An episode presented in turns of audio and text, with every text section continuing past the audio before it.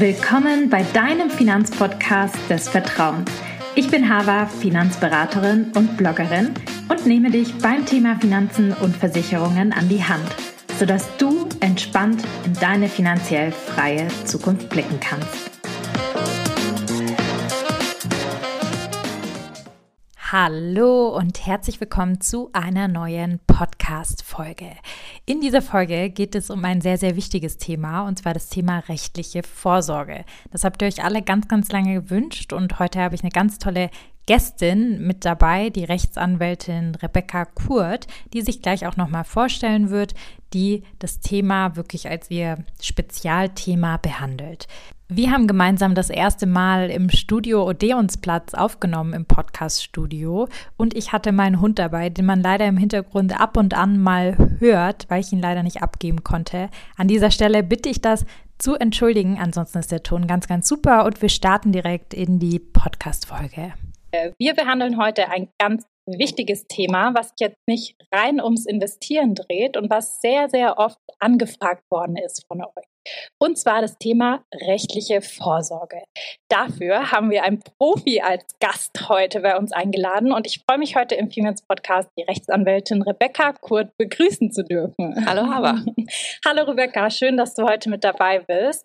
Herzlich willkommen auf jeden Fall und vielen Dank auch schon mal, dass du dir als Profi die Zeit nimmst, unsere Fragen zu beantworten, unsere Leserfragen, die reingekommen sind. Und ich würde mich sehr, sehr freuen, wenn du dich einfach mal kurz vorstellst. Was machst du so? Wer bist du? Vielleicht auch was zu deinem Werdegang. Genau, das, was du möchtest. Ja, erstmal vielen Dank, dass ich heute da sein darf. Ich habe mich sehr gefreut, als du mich gefragt hast. Ich bin Rebecca Kurt, ich bin Rechtsanwältin in einer Münchner Kanzlei und arbeite im Bereich der Vermögensnachfolge. Das heißt, wir beraten vermögende Privatpersonen, Unternehmer und Stiftungen. Dafür haben wir zum einen Finanzexperten, die die Mandanten bei der Vermögensanlage und Vermögensmehrung beraten. Wir haben Steuerexperten, die das Ganze steuerlich beraten und ich als Juristin arbeite an der Schnittstelle zwischen Recht und Steuern in der Vermögensnachfolge und natürlich auch der Vermögensvorsorge. Und in der Vermögensvorsorge machen wir natürlich wahnsinnig viele Testamente, Vorsorgevollmachten und auch Eheverträge. Mhm. Ein sehr spannendes Thema. Ja, auf ja. jeden Fall. Erstmal finde ich es äh, total cool, dass du das als Frau machst. Das habe ich dir ja schon öfters gesagt, weil es ist ja, also schon alleine das Jurastudium ist ja super, super ein krasses Studium, finde ich. Also das ist ja Wahnsinn, was man da auch einfach lernen muss, was man an Gesetze auswendig kennen muss, was man alles auch runterschreiben muss. Und ich finde es krass, dass du in dem Gebiet quasi auch ähm, Steuern unterwegs bist oder das sozusagen angrenzt, kommt auch selten vor. Ja, ist ein sehr komplexes Gebiet. Deshalb ähm, finde ich das erstmal richtig cool. Und wie bist du denn dazu gekommen? Also gab es irgend so ein Trigger-Ereignis, wo du gesagt hast, ja, das möchte ich machen, weil Rechtsgebiete sind ja sehr breit, man kann sehr, sehr viel machen. Oder hat dich das einfach immer schon interessiert? Ähm, also ich muss sagen, ich hätte anfangs meines Studiums nicht gedacht, dass ich mal im Steuerbereich arbeite. Ähm, was macht mir mittlerweile aber wahnsinnig viel Spaß und es ist sehr, sehr vielseitig und sehr interessant, weil wir im Alltag auch wirklich ganz oft damit zu tun haben. Ähm, ich bin deswegen dazu gekommen, ich habe mich im Jurastudium eigentlich für so ziemlich alles und nichts interessiert. An dem Bereich, was mich fasziniert nach wie vor, ist, dass man einerseits auf sehr hohem juristischen Niveau arbeitet. Man muss wahnsinnig viele Fachbereiche zumindest grundlegend verstehen, weil da sehr viel zusammenkommt. Steuerrecht, Erbrecht, aber auch Gesellschaftsrecht. Und zum anderen hat man aber einen wahnsinnig persönlichen Bezug zu seinen Mandanten. Wenn man jetzt zum Beispiel im M&A-Bereich arbeitet oder im reinen Gesellschaftsrecht, hat man immer die Gesellschaft als Mandant, was auch sehr spannend ist. Wir haben aber die Privatpersonen, die dahinter stehen. Und da kommen zu diesen ganzen juristischen Fragestellungen einfach wahnsinnig viele persönliche Aspekte, die man berücksichtigen muss und ja. die oft ausschlaggebender sind als tatsächlich der juristische Aspekt. Wie man Entscheidungen trifft, ist nicht nur rein wirtschaftlich, steuerlich, sondern ganz, ganz viel Persönlichkeit.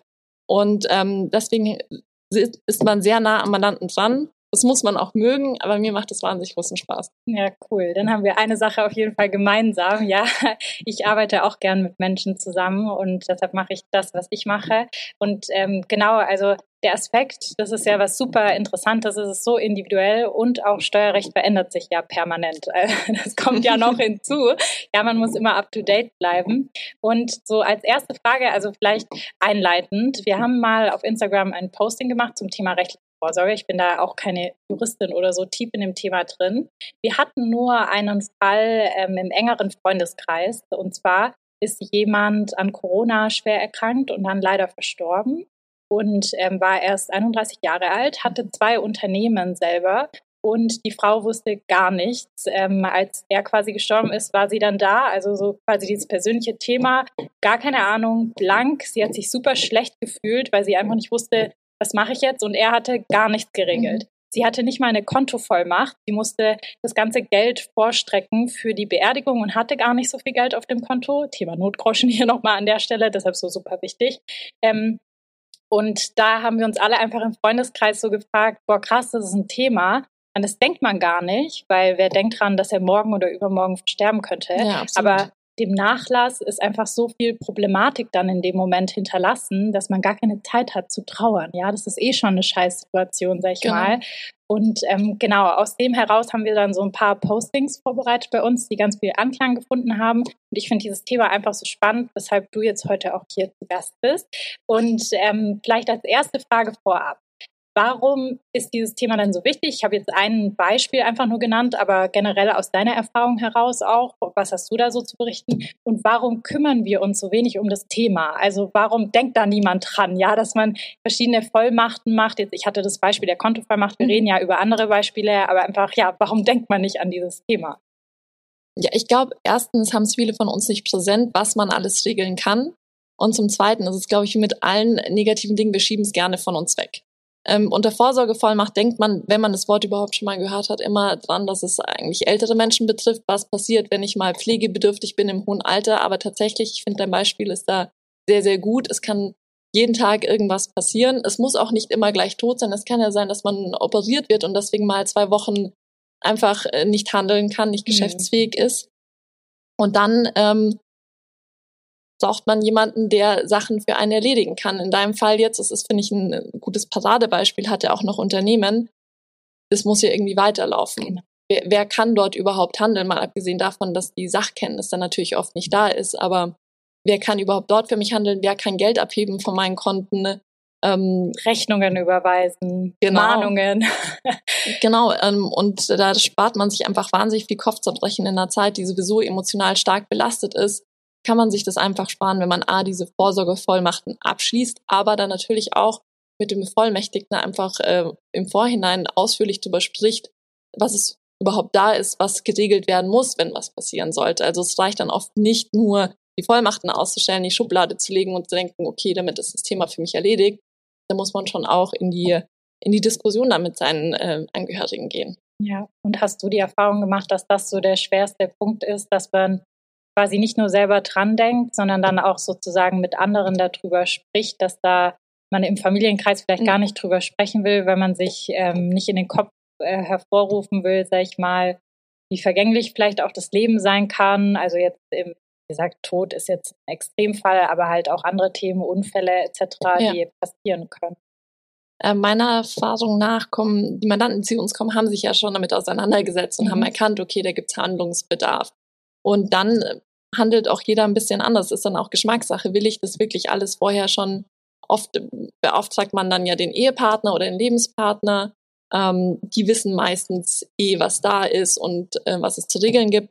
Ähm, und dann ersatzweise werden oft die Kinder bevollmächtigt und da gibt es dann oft eine größere Hürde, weil man oft gar nicht will, äh, dass die Kinder schon wissen, was überhaupt alles da ist. Ähm, da gibt es oft eine größere Hürde, es zu kommunizieren. Aber das ist einfach individuell und auch ein bisschen Geschmackssache, wie ja. viel man schon preisgeben will. Ja, aber du sagst, es ist auf jeden Fall wichtig, dass man eben im Angehörigenkreis, die Person, die dann betroffen ist, auf jeden Fall drüber spricht und dann quasi den nächsten Step geht und die Dokumente, die Vollmachten etc. erstellt bzw. erstellen lässt. Da sprechen wir ja auch gleich genau. drüber. Ja.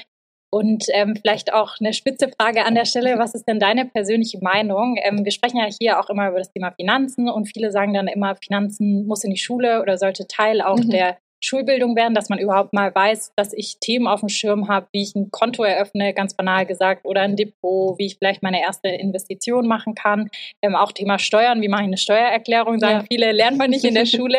Findest du, dass solche Themen ähm, einfache zum Beispiel Kontovollmachten etc. von Vorsorge, Rechtsvorsorge auch in die Schule müsste?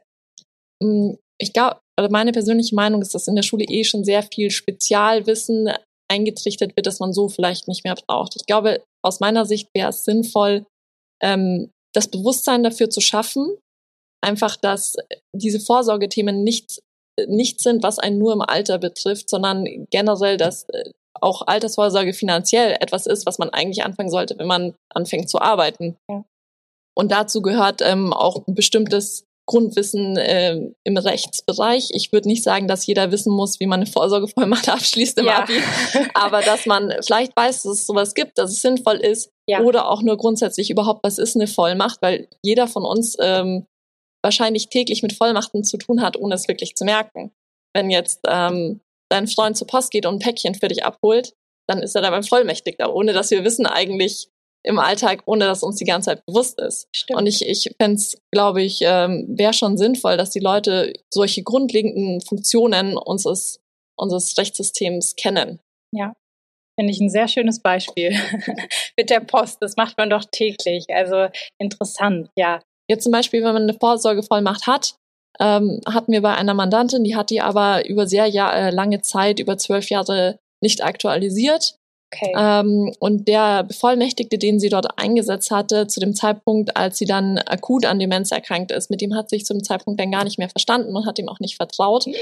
Der ist dann aber ihr Bevollmächtigter. Ja. Und sie hat einfach nicht dran gedacht, dass sie diese Vorsorgevollmacht auch an ihre Lebenssituation ja, anpassen muss. Ja. Und dann am Ende ist man sehr lange zeit- und kostenaufwendig damit beschäftigt, diesen Bevollmächtigten wieder loszuwerden.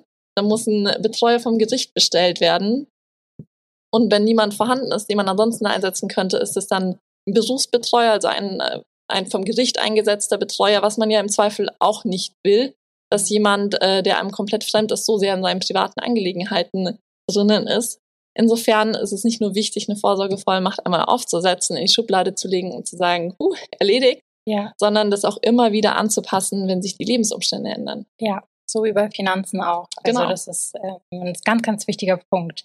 Da sind wir eigentlich schon so mitten im Thema. Und zwar äh, erste große Frage, ja, wo fängt das Thema eigentlich für Laien an? Was ist wichtig? Und wir haben jetzt gerade über die Vorsorgevollmachten gesprochen. Welche Vollmachten gibt es oder mit welchen Vollmachten kann man starten? Was sind Themen, an die ich denken muss, mhm. wenn ich gerade mit dem Thema irgendwie anfange? Also Vorsorgevollmachten, da kann man eigentlich drei äh, Vollmachten darunter verstehen. Das ist einmal die General- und Vorsorgevollmacht, dann eine Betreuungsverfügung und die Patientenverfügung. Ähm, die General- und Vorsorgevollmacht ist ein bisschen selbsterklärend. Darin vollmächtige ich jemanden umfassend für mich zu handeln. Deswegen General. Und Vorsorge ähm, beinhaltet, dass er für mich handeln kann, wenn ich krank werde und nicht handeln kann, dann kann er über meine äh, persönlichen Dinge entscheiden. Also inhaltlich kann man das auftrennen in die Vermögenssorge, es sind alle finanziellen mhm. Angelegenheiten, wie du schon gesagt hast, Bankkonto, ähm, in Gesellschaften handeln, Überweisungen tätigen, solche Geschichten, geschäftlich tätig werden und dann die Personensorge zu entscheiden, in welches Krankenhaus kommt jemand, welche Behandlungen bekommt er und so weiter wenn man jetzt beispielsweise das nicht selbst entscheiden kann, genau. weil man im Koma ja. liegt oder weil man irgendwas nicht mehr im Gehirn so funktioniert, dass man sagt, der oder diejenige kann Entscheidungen treffen. Genau. Also diese Vorsorgevollmachten treten sowieso immer erst dann in Kraft oder ähm, kommen immer dann erst zur Anwendung, wenn man selbst keine Entscheidung treffen kann. Das ist mhm. ganz, ganz wichtig. Das heißt nicht, dass jemand für dich jederzeit handeln kann und gegen deinen Willen Sachen entscheiden kann, sondern immer nur dann, wenn du selbst nicht in der Lage bist, eine rechtsverbindliche Entscheidung zu treffen. Mhm. Entweder weil du krank bist, weil du im Koma liegst oder weil du aus ja psychischen Gründen nicht zurechnungsfähig bist gerade. Ja. Dann ähm, der zweite Baustein ist die Betreuungsverfügung. Ähm, das musst du tatsächlich erklären, weil das hat mir zum Beispiel nichts gesagt, als ich es ja. gelesen habe. Ja. Ähm, die Betreuungsverfügung also eine Betreuung wird vom Gericht dann angeordnet, wenn man selbst seine Angelegenheiten nicht mehr besorgen kann. Und das soll eigentlich durch ähm, eine General- und Vorsorgevollmacht verhindert werden, weil dann hat man ja einen Bevollmächtigten, der für einen handeln kann. Mhm. Und dann sieht das Gericht, okay, das ist nicht notwendig, hier eine Betreuung anzuordnen. Das heißt, die Betreuungsverfügung ist eigentlich nur so eine Art Auffangnetz, falls man keine General- und Vorsorgevollmacht hat oder die aufgehoben hat oder die nur teilweise ähm, abgeschlossen hat. Also man hat zum Beispiel einen Bevollmächtigten für ein bestimmtes Gebiet nicht eingesetzt. Okay. Und dann sieht das Gericht, okay, für dieses Aufgabengebiet gibt es keinen Bevollmächtigten, dann kannst ja. du den Betreuer auch nur für dieses einzelne Tätigkeitsgebiet einsetzen. Okay. Und dafür schließt man mit Betreuungsverfügung ab, dass man sagt, okay, wenn das Gericht einen Betreuer bestellt, dann möchte ich, dass diese Person eingesetzt wird. Mhm. Und zu guter Letzt die Patientenverfügung ist, glaube ich, relativ selbsterklärend auch Da geht es auch um die Personensorge. Ähm, überschneidet sich insofern wieder mit der Vorsorgevollmacht. Mhm. Ähm, bei der Patientenverfügung kann aber der Vollmachtgeber nochmal ganz genau bestimmen, welche medizinischen Maßnahmen er will oder nicht will, während in der General- und Vorsorgevollmacht einfach in der Regel nur steht, dass jemand über die medizinischen Belange entscheiden kann. Und hier kann ich dann ganz genau sagen, ich möchte zum Beispiel Organe spenden, ich möchte diesen Eingriff nicht, ich möchte Schmerzmittel mhm. und so weiter. Ja, interessant. Das heißt, da regel ich wirklich alles, was mich betreffen würde im Gesundheitsfall sozusagen, was genau. dazu entscheiden ist. Gibt so ein bisschen, kann man das so vergleichen, dass es einem so ein bisschen eine Guideline gibt, wenn man jetzt Vorsorge äh, bevollmächtigter ist und mhm. nicht so genau weiß, wie soll ich entscheiden, ja. dass dann, wenn jemand noch mal eine Patientenverfügung hat, man eigentlich so eine Guideline hat, okay, das möchte die Person oder das möchte die Person nicht, wenn man halt nicht drüber gesprochen hat. Genau. Okay. Ähm, insofern die Patientenverfügung ist auch nichts, was man ähm, im Vergleich zur General- und Vorsorgevollmacht immer abschließt. Das ist Geschmackssache. Will man sich jetzt schon so festlegen, mhm. was ich genau will, weil man oft kann man die Situation, äh, Situation ja gar nicht einschätzen, ja. in der man sich dann dort befindet. Insofern ist es Geschmackssache, dass man ganz klar festlegen will, was man will oder nicht. Es ist aber auf jeden Fall gut, auch wenn man die nicht unterschreibt und sie deswegen nicht rechtsverbindlich wird, sie mit seinem Bevollmächtigten mal durchzugehen und zu sagen, hey, das will ich, das will ich nicht. Ja. Das habe ich jetzt zum Beispiel mit meinen Eltern, die sind ähm, verreist und deswegen habe ich die ganzen Vorsorgevollmachten mit ihnen auch gemacht, Schön. damit falls was passiert, ja. dass wir handlungsfähig sind und ähm, ich dachte, ich kenne meine Eltern sehr, sehr gut und ich dachte, mir wäre klar, was sie wollen würden, wenn. Und da ist mir dann auch aufgefallen, dass man oft nicht in die Köpfe reinschauen kann, ja. dass es einfach wirklich wahnsinnig wichtig ist, darüber zu sprechen, wenn man keine Patientenverfügung hat, was die Person wollen würde. Ja, ja, tolles Beispiel. Also sehr, sehr gut. Das habe ich auch noch so auf meiner To-Do-Liste, dass ich das auch mal mit meinen Eltern mache, weil die tatsächlich da gar nichts gemacht haben. Aber ich glaube, so geht es vielen einfach in Deutschland, ja, absolut. die da einfach nichts gemacht haben. Meine, meine Eltern sind Ärzte und haben keine Patientenverfügung oh. oder auch keine Vorsorgevollmacht. Insofern. Aber jetzt schon. Jetzt haben sie eine. und Wisch mehr ausdrucken kann. Aber was ist mit den anderen Vollmachten, äh, Patientenverfügung etc.? Wie gehe ich da am besten vor, wenn ich sowas für mich erstellen möchte? Mhm. Also zu deiner ersten Frage, ob die an einer bestimmten Stelle hinterlegt werden müssen. Nein, müssen sie nicht. Ähm, es empfiehlt sich aber, wenn man sich damit wohlfühlt, diese eine Ausfertigung einer Vollmacht immer gleich dem Vollmächtigen zu geben, weil er ähm, die braucht, um handeln zu können. Ähm, und es bringt ja nicht oft, muss es ja dann schnell gehen und dann bringt es nichts, wenn man eine Vorsorgevollmacht hat, aber der Bevollmächtigte A nichts davon weiß und B sie auch nicht hat, um für einen zu handeln. Insofern entweder man sagt demjenigen, ähm, wo die Vollmacht hinterlegt ist, kann bei sich zu Hause sein oder im Schließfach oder was weiß ich, aber so, dass derjenige Zugriff darauf hat. Und er auch im Idealfall weiß, dass er Bevollmächtigter ist. Ja, ja, ja. Also erst sprechen und dann irgendwo hinterlegen, in irgendeinem genau. Ordner zu Hause, wo man direkt drauf zugreifen kann. Genau. Ähm, es gibt aber das zentrale Vorsorgeregister. Dort kann man Vorsorgevollmachten registrieren lassen. Dort werden allerdings nicht die Vollmachten an sich hinterlegt. Das heißt, sie wissen nicht, was in der Vollmacht drinsteht. Man kann nur angeben, dass man und welche Vollmacht man hat, ob man jetzt eine Betreuungsverfügung hat, Patientenverfügung und wer Bevollmächtigter ist. Und dann werden die Kontaktdaten dort hinterlegt und dann können äh, Leute darauf zugreifen. In dem Sinne zum Beispiel ein Arzt kann dann abrufen, ob derjenige eine Patientenverfügung hat ah, oder ja. nicht. Mhm. Und sie sagen, ah, okay, es gibt eine, das ist die Kontaktperson und dann können sie Kontakt aufnehmen. Super. Und da ist es aber auch ganz wichtig in dem Zusammenhang, dass man dann denken muss, dass wenn man das dort eingetragen hat, dass wenn man es aufhebt oder ändert, dass man es auch ganz dringend dort entweder löschen oder noch besser einen Widerruf vermerken lassen sollte. Oder wenn man es dann quasi aktualisiert, das Aktualisierte wieder hinterlegt. Genau, beziehungsweise die Kontaktdaten, okay. weil der Inhalt selbst mhm. ist nicht hinterlegt. Okay. Mhm.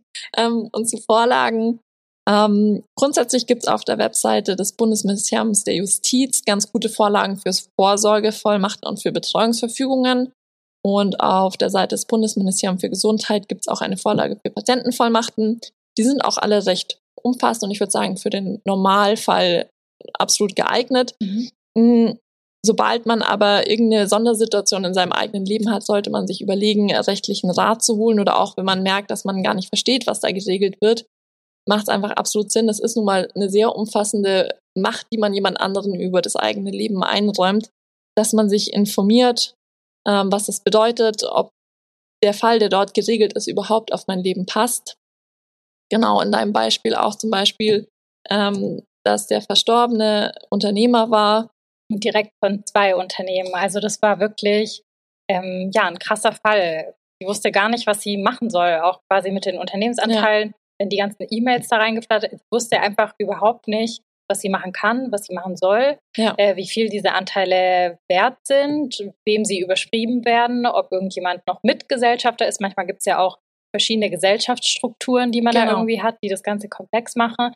Also da war einfach komplettes Chaos und für sie ähm, wirklich Extremfall, ja. Also ja, und das genau. ist wahrscheinlich auch ein Fall, wo du sagen würdest, da lieber zum Anwalt gehen und sich das wirklich alles sauber regeln lassen, Absolut. weil diese Vorlagen nicht ausreichend sind. Genau, die Regeln ist einfach nicht so umfassend natürlich auf diesen Individualfall. Die sind natürlich auch dafür gedacht, auf möglichst viele Leute zuzutreffen. Und ähm, jemand, der so komplizierte Rechtsverhältnisse hinter sich hat, der sollte sich eh Gedanken drüber machen, was ist los oder was passiert mit meiner Gesellschafterstellung, wenn ich verhindert bin. Genau. Und dann in, im Zusammenhang mit deinem Beispiel nochmal muss man dann natürlich auch unterscheiden vor dem Tod, während er handlungsfähig ist und danach, weil man in der Vorsorgevollmacht natürlich auch festlegen kann, ob die Vollmacht über den Tod hinaus gilt. Und ähm, vielleicht eine blöde Frage an der Stelle. Also wenn ich jetzt diese Vollmachten mir runterlade von dem Bundesamt für Justiz, hast du gesagt, auf der Seite, ja. ähm, ich lade mir die runter, ich gehe die einmal durch, ich mache die für mich als Otto Normalverbraucher. Ähm, also nochmal zum Verständnis, ich kann dann quasi auch da drin regeln, wenn ich jetzt beispielsweise Immobilien hätte, also so von Investitionssicht, weil das der eine oder andere vielleicht hat, der hier den Podcast hört, eigene Immobilien, die er vielleicht auch vermietet, kann ich auch quasi da drin äh, schreiben, okay, diese Wohnungen sollen nicht liquidiert werden, sondern werden überschrieben auf Person XY. Und wenn ein Mieter zum Beispiel, während ich im Koma bin oder so, ähm, jetzt nicht mehr diese Wohnung mieten will, mhm. dann suche bitte einen Nachmieter, der die und die Kriterien erfüllt. Ja. Ähm, kann man alles regeln. Man kann mhm. seinem Bevollmächtigen, man kann A, die Vollmacht noch einschenken und sagen, du sollst zum Beispiel nicht über Grundstücke verfügen können im Sinne von veräußern, sondern du sollst nur den okay. laufenden Betrieb mhm. aufrechterhalten können. Ähm, ich finde aber bei Vorsorgevollmachten macht Sinn, die möglichst weit zu fassen, mhm. dass er nach außen hin alles kann und dann im Innenverhältnis, also im Verhältnis von dem Bevollmächtigten und dem Vollmachtgeber, Regeln zu schaffen, was er darf. Okay. Ähm, und wenn er sich nicht daran hält, macht er sich schadensersatzpflichtig. Weil so garantiert man einfach, dass man im Außenverhältnis wirklich alles machen kann, weil man oft nicht vorhersehen kann, was wird alles gebraucht. Mhm. Und man nur im Innenverhältnis dann schaut, ähm, was darf er alles machen oder begebe ich mich in die Haftung wenn ich jetzt gegen den Willen des Vollmachtgebers handle. Ja. Das heißt, wenn man quasi jemanden vertritt, weil man bevollmächtigt ist, hat man ja auch, sag ich mal, eine große Verantwortung genau. ähm, für diese Person, für alles, was diese Person möchte. Und du hast es gerade gesagt, man kann sich auch strafbar machen. Das heißt, meine Frage wäre da, das weiß ich nämlich gar nicht, ist es denn so, dass äh, jemanden, den ich bevollmächtige, dass er mir auch unterschreiben muss, äh, ja, ist in Ordnung, dass du mich als Bevollmächtigten einträgst? Oder ähm, ist er eigentlich seinem Schicksal ausgeliefert sozusagen? Naja, er, er muss, die, äh, er muss die Vollmacht ja nicht ausüben. Okay. Also man muss nicht einwilligen mhm. in, die, in die Bevollmächtigung.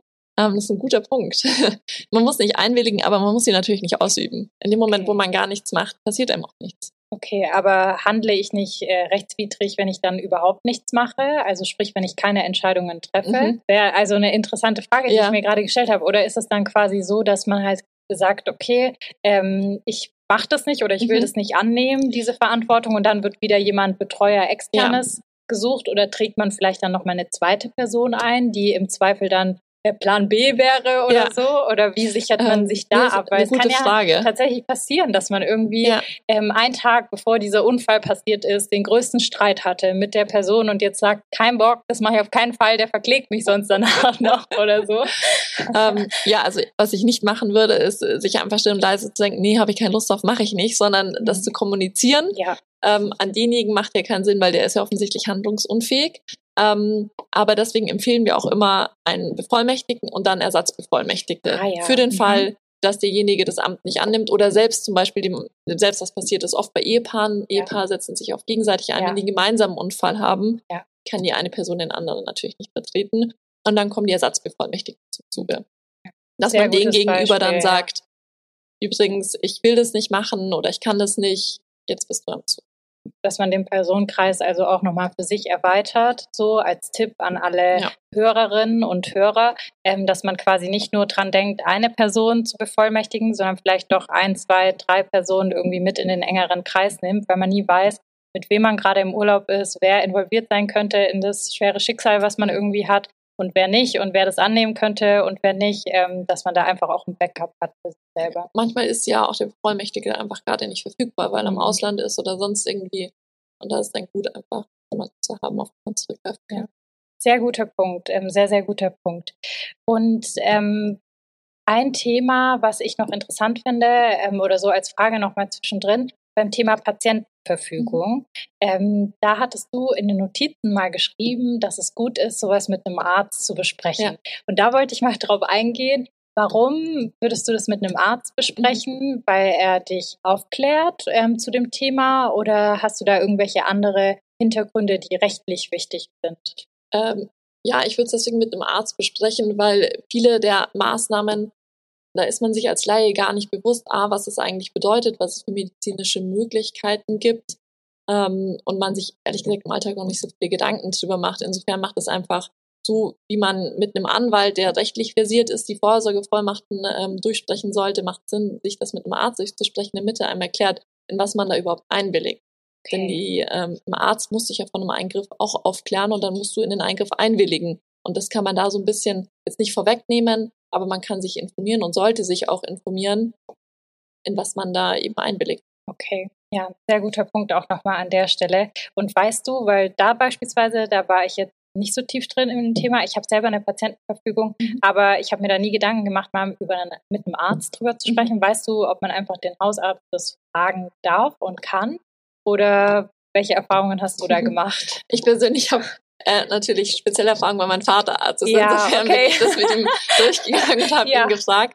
Ähm, ich könnte mir vorstellen, dass äh, Hausärzte ähm, vielleicht nicht immer zwingend die Zeit dazu haben, ja. aber Fragen kostet nichts und ähm, vielleicht muss man ja auch nicht die komplette Patientenvollmacht mit ihm durchgehen, sondern sich das selber anschauen, sich damit eingehend befassen und sich dann konkret Fragen rausschreiben, die man hat.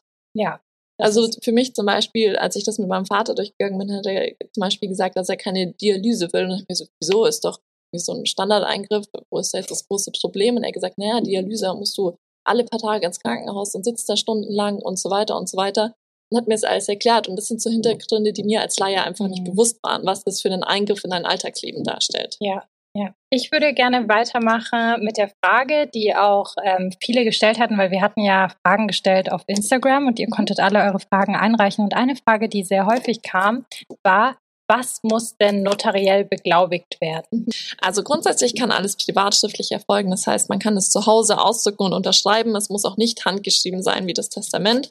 Ähm, bei General-, General und Vorsorgevollmachten gilt jedoch die Ausnahme, wenn man bevollmächtigt, über Grundstücke zu verfügen oder im Zusammenhang mit bestimmten gesellschaftsrechtlichen Handlungen, da gibt es dann Formvorschriften und dann muss das Ganze notariell beglaubigt werden. Das heißt, man muss die, die Unterschrift beim Notar beglaubigen lassen. Das ist nicht okay. das gleiche wie eine Beurkundung.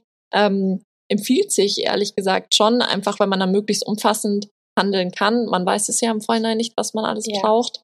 Ähm, es sei denn, man hat keine Grundstücke und keine Gesellschaftsanteile. Ähm, und die Beglaubigung ist jetzt auch nicht so kostenintensiv, es kostet ca. 100 Euro. Okay, also das ist total im Rahmen. Genau.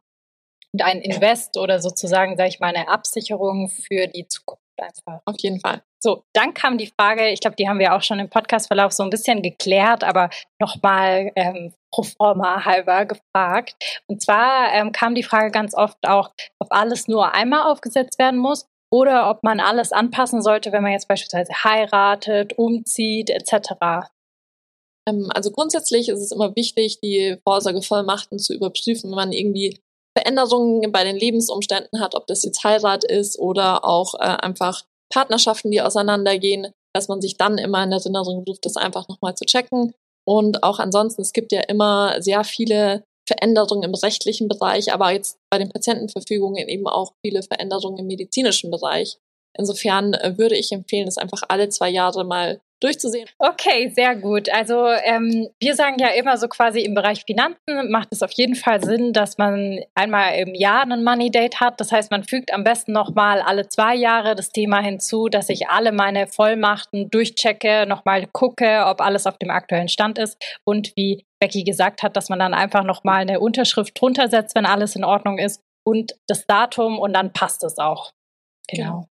Sehr gut. Ähm, dann kamen viele Fragen zum Thema Ehevertrag. Ja, das machst du ja auch. Ähm, ich glaube, so Ehevertrag ist bestimmt noch mal eine Folge für sich. Ja, das würde jetzt hier komplett den Rahmen sprengen, wenn wir da richtig krass ins Detail gehen. Aber ähm, ich würde trotzdem gerne so ein paar Fragen dazu stellen. Und zwar 80 Prozent der Ehen werden ja leider geschieden. Ja, ähm, die Frage war, wann macht denn ein Ehevertrag Sinn und was sollte ein Ehevertrag enthalten? Ich weiß, die Frage ist sehr, sehr breit, aber vielleicht kannst du uns das so ein bisschen, ja, die wichtigsten Eckpfeiler zusammenfassen und so ein bisschen erklären, wann sowas Sinn machen könnte und wann vielleicht eher weniger. Mhm.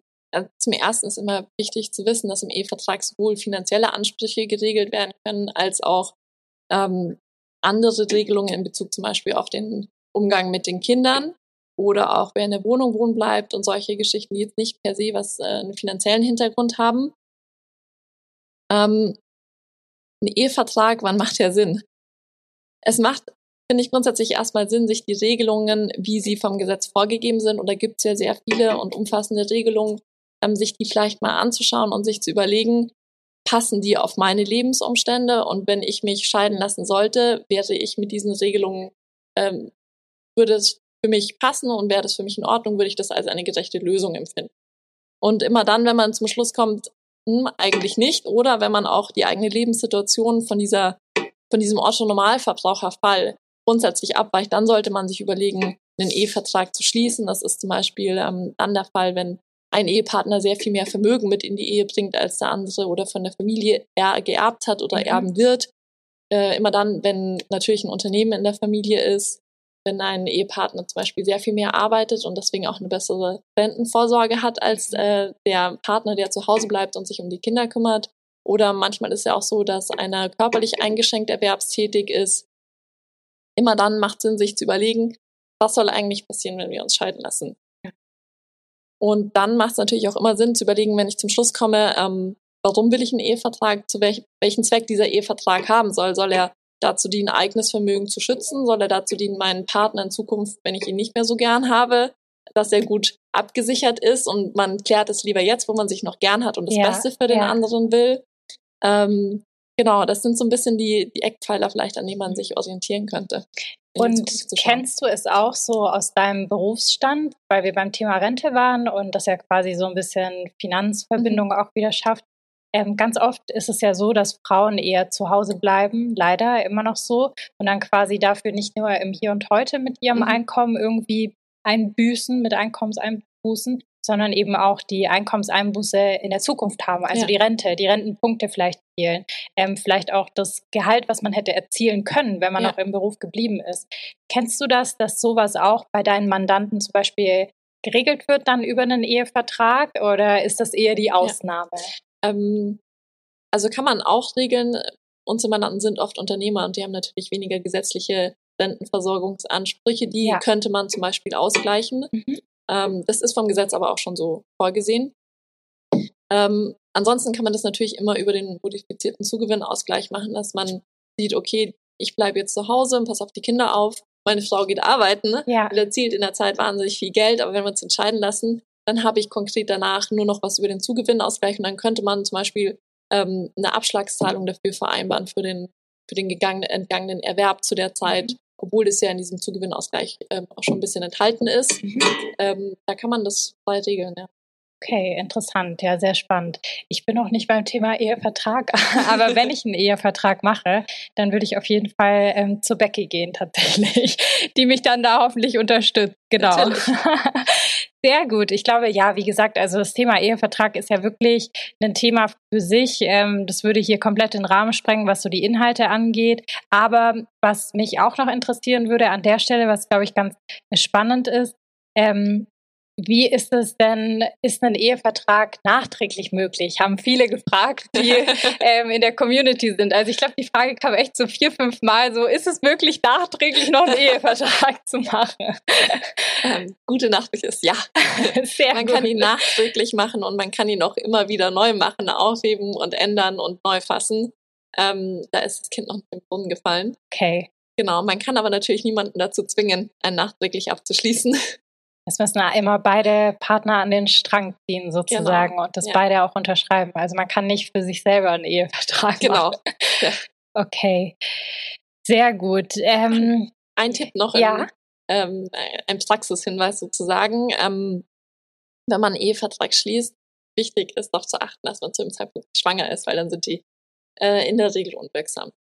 Ah, okay. Genau. Das heißt, man, wenn man schwanger gewesen wäre, wenn man einen Ehevertrag hat, könnte man ihn auch anfechten, ja, weil man nicht zurechnungsfähig genau, war. Dann würde ich empfehlen, ähm, wenn man den Ehevertrag noch will, ihn einfach mal neu abzuschließen. Mhm. Ähm, einfach weil es ist jetzt keine Regel, aber die Rechtsprechung sagt, äh, dass ein Ehevertrag in der Regel unwirksam ist. Ja, gerne. Ähm, es ist keine feststehende Regel, aber es ist eben anfechtbar. Es gibt die Rechtsprechung dazu zu Fällen, in denen der Ehevertrag unwirksam war, weil die Frau zum Zeitpunkt schwanger war, weil man davon ausgeht, dass sie sich vielleicht in einer emotionalen Notlage befindet und alles unterschreibt, um abgesichert zu sein in dieser Situation. Mhm. Guter Punkt, sehr guter Punkt. Die nächste Frage war, muss ein Ehevertrag vom Notar aufgesetzt werden? Also auch hier wieder die Frage mhm. quasi, äh, muss er aufgesetzt werden vom Notar? Aber hier, glaube ich, war auch so ein bisschen äh, die Frage von der Community, Community natürlich, ähm, ob der beglaubigt werden muss, wenn man mhm. ihn alleine aufsetzt vom Notar. Ähm, ja, ein Ehevertrag muss leider immer notariell beurkundet werden und in dem Fall eben auch nicht nur die Unterschrift drunter gesetzt, sondern der Vertrag muss beurkundet werden. Das heißt, er wird vom Notar verfasst, vorgelesen und unterschrieben. Und das hat auch den Nachteil, dass es teurer ist als diese reine Unterschrift bei der General- und Vorsorgevollmacht. Okay. Hat aber auch den Hintergrund, ähm, dass man in diesem Ehevertrag ja sehr viel und sehr umfassend seine Rechte regeln kann nach einer Scheidung. Und ähm, das sollen die Leute sich einfach bewusst sein und werden ja auch vom Notar aufgeklärt über die Regelungen, die dort getroffen, getroffen werden. Und deswegen ist es auch durchaus sinnvoll. Ja, sehr gut. Ähm, eine letzte Frage zum Thema Ehevertrag, mhm. die ich weiß, die steht jetzt hier nicht so auf der Liste. Aber was ich auch ganz spannend fand, ich hatte mal gelesen in einer äh, Zeitschrift, einer Finanzzeitschrift, dass eben auch eine Rechtsanwältin dazu geraten hat, dass man nicht nur finanzielle Themen klärt in einem Ehevertrag, sondern dass man auch dran denkt, dass man auch andere Themen klären kann. Also zum Beispiel Kinderbetreuung mhm. oder äh, wie teilt man was auf sodass man, wenn man dann quasi wirklich sich scheiden lassen würde vor Gericht, mhm. auch andere Themen diskutieren und evaluieren kann und nicht sozusagen auf äh, luftleerem Raum das ja. einfach diskutiert. Also kann man, man kann sehr, sehr viel regeln. Die Frage ist immer, kann man so weit in die Zukunft sehen, was Betreuungsregelungen angeht? Man kennt seine Lebenssituation nicht. Klar, das gilt für Finanzen auch, aber da glaube ich, kann man es ein bisschen äh, besser absehen als die Frage, wer soll die Kinder unter der Woche haben, wer am Wochenende. Insofern muss man sich überlegen, will ich mich selbst vielleicht an eine Regelung binden, die dann selber gar nicht mehr haben will. Ja, dass man sich Gedanken macht, äh, weil man dann selber auch wirklich genau. dran gebunden ist. Okay. Als letzte Frage, Becky, ähm, nach diesem umfangreichen Podcast, ähm, welche Themen sollte man dann als Kind auch mit seinen Eltern unbedingt besprechen? Also klar, wenn man die Eltern jetzt als äh, Bevollmächtigter mit reinnimmt, ähm, dann ist es natürlich all die Themen, die wir hier heute schon besprochen haben. Also sprich zu sagen, dass man drüber spricht mit äh, seinen Eltern und sagt, hey, ihr werdet im Falle der Fälle mein Bevollmächtigter, wollt ihr das überhaupt? Hier ist was was ich mir so vorstelle. Mhm. Aber was würdest du sagen darüber hinaus, was sollte man mit den Eltern unbedingt besprechen? Genau, und die wichtigsten Punkte hast du ja gerade eigentlich äh, schon gesagt, wie wir vorhin besprochen haben, dass man es mal zusammen durchgeht, dass man überhaupt weiß, was da ist, was verwaltet werden muss, wenn was äh, sein sollte, ähm, dass man die Zugänge zu den ganzen Online-Accounts weiß oder zumindest irgendwo niedergeschrieben sind. Ähm, und dann macht es, finde ich, auch einfach Sinn, ähm, über das Erbrechtliche, über das Testament zu sprechen, nicht, dass man es zwingend kennt, aber man könnte sich ja mal Gedanken drüber machen, hm, ob es nicht sinnvoll ist, da schon zu Lebzeiten bestimmte Dinge zu regeln, im Sinne von, wenn es bestimmte Vermögenswerte gibt, die übertragen werden sollen, ob das nicht zu Lebzeiten schon Sinn macht. Einfach, weil man natürlich Freibeträge bisher nutzen kann und sich dadurch auch sehr viel Erbschaftssteuern spart. Ist aber auch wieder die Frage, ob die Eltern das Vermögen schon außer Hand geben wollen zu Lebzeiten Aber da macht es einfach Sinn, zum Beispiel einfach hier in Bayern mit den Immobilien ähm, sind wahnsinnig äh, gestiegen im Wert. Ja. Bevor man das im Zweifel vielleicht verkaufen muss, um die Erbschaftssteuern zu bezahlen, ob man da nicht schon zur Lebzeitregelung finden kann. Auch äh, um später äh, Streit zwischen den Erben zu vermeiden, mal zu besprechen, wer hat überhaupt Interesse in unser Haus einzuziehen oder wenn's, ja. wenn unter wenn es ein Familienunternehmen gibt, wer hat Interesse das zu übernehmen, dass man bestimmte Dinge einfach mit Voraussicht angeht und sich rechtzeitig Gedanken darüber macht, um auch im Nachhinein wieder viel Stress und Streit zu vermeiden. Ja, voll. Ähm, das ist ein ganz, ganz interessanter und wichtiger Punkt, den du sagst. Also, dass man einfach drüber nachdenkt, was kann ich vielleicht schon vererben vorher, dass ich mir Erbschaftssteuer spare, mhm. weil auch das belastet natürlich die Nachfahren stark. Ähm, du sagst es nämlich, ähm, die Erbschaftssteuer kann sehr, sehr hoch ausfallen, wenn die Werte einfach mittlerweile von Immobilien zum Teil ja so gestiegen sind, insbesondere, ja. wie du gesagt hast, im Raum München.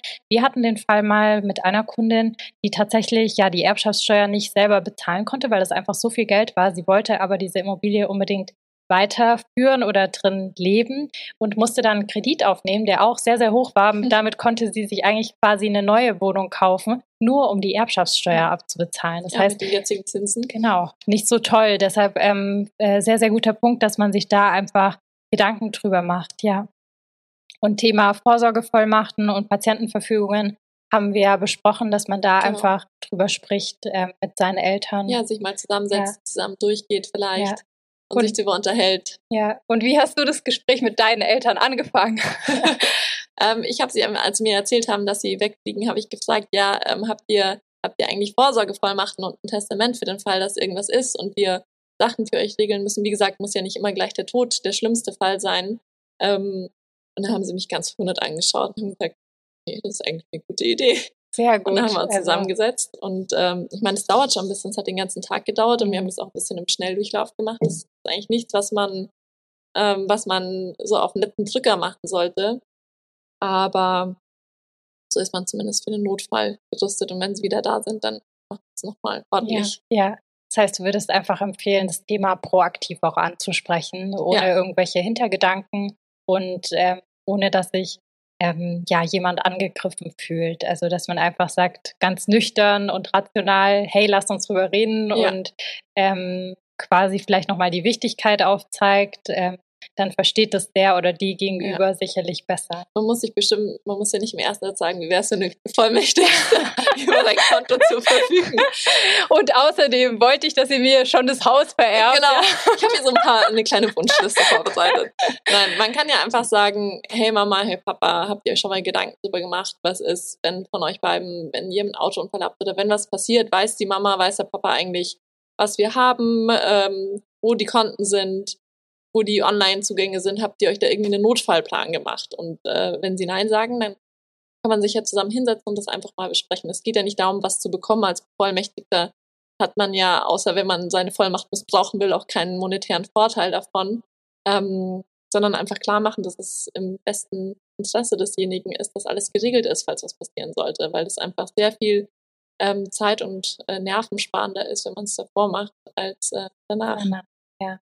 Das ist ein sehr, sehr schönes Schlusswort auch. Ähm, vielen Dank, Becky, dass du deine ganzen, dein ganzes Wissen, deine ganzen Infos mit uns geteilt hast. Sehr, sehr gerne. Ähm, gibt es denn noch irgendwas, was du den Zuhörerinnen unbedingt auf den Weg geben möchtest? Und äh, wo kann man dich finden? Wie kann man dich kontaktieren, wenn man jetzt beispielsweise irgendwie Beratungsbedarf für sich sieht und sagt, ja, die Becky ist die Rechtsanwältin meiner Wahl? Dann kann man mich einfach googeln. Ich glaube, ja. das findet man nicht. Wir ähm, verlinken auch alles in den Show Notes, genau. aber. Ähm, ja, mein Schlusswort. Ähm, ich glaube einfach an das Thema Heranwagen. das ist auch das, was du ja immer setzt. Einfach mal machen, nicht im Sinne von einfach alles unterschreiben, sondern mal runterladen, anschauen äh, und sich so ein bisschen einarbeiten. Es klingt auf den ersten Blick, ist es immer sehr viel schlimmer, als es am Ende ist. Ähm, aber ich finde, es ist ein sehr gutes Gefühl zu wissen, dass, äh, dass es geregelt ist, falls was passieren sollte. Ja, absolut. Man kann viel besser schlafen, würde ich immer sagen, ähm, ja, wenn man weiß, so wie bei den Finanzen auch. Es ist super, super ähm, vielleicht belastend auch. Man traut sich nicht an dieses Thema ran und denkt, das ist ein riesiger Brocken. Ähm, ich habe aus unserer Podcast-Folge auch nochmal einige To-Dos tatsächlich mitgenommen, ähm, die ich angehen muss und werde. Ähm, ja, deshalb finde ich das einfach eine super Sache. Nutzt vielleicht auch mal das Wochenende einfach, ähm, wie Becky gesagt hat. Geht mal auf die Seiten vom Bundesamt äh, für Justiz, schaut da gerne gerne mal rein. Ähm, und wenn ihr dann Hilfe braucht und wenn ihr jemanden kontaktieren wollt, der euch dabei unterstützt, dann gibt es sicherlich ganz, ganz viele Anlaufstellen. Wir verlinken auch äh, Beckys Kontakt oder wie ihr sie erreichen könntet in den Show Notes, falls jemand daran Interesse hat. Und ansonsten sage ich ganz, ganz lieben Dank, dass du dabei warst bei unserer Podcast-Folge, liebe Becky. Und sehr ich gerne. hoffe, es war ja dein Debüt. Es hat dir Spaß gemacht und ja, es gefallen. hat mir sehr viel Spaß gemacht. Dankeschön. Sehr gerne.